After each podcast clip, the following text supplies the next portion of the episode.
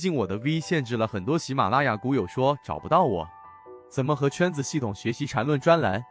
怎么加入圈子？我这里简单说一下，我本人现在用的是 SD 八一八一二，在圈子内欢迎系统进化缠论。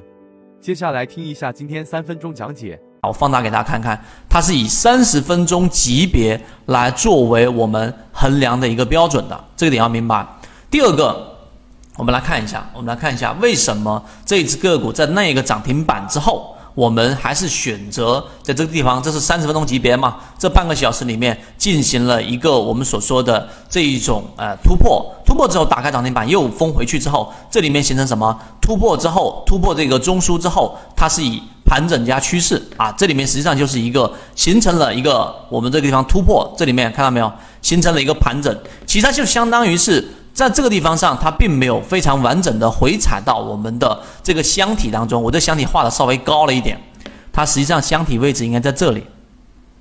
大家注意，这个地方高点当中的最低点和低点当中的最高点应该作为箱体的一个关键。注意了，这里面我画的不不不不准确。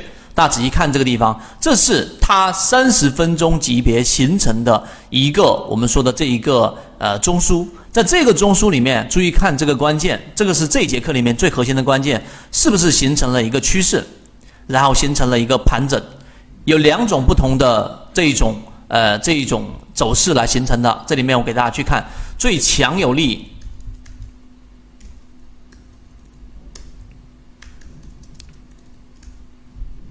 的突破是什么？趋势加盘整。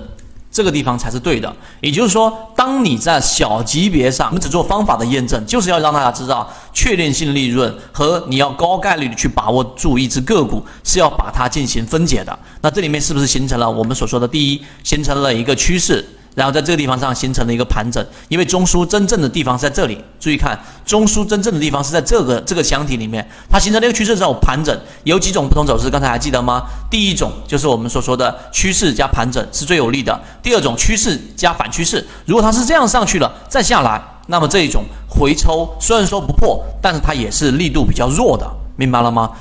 因为你不理解前面我讲的几节课，再一听这个地方，你就会根本就不知道我在讲什么内容。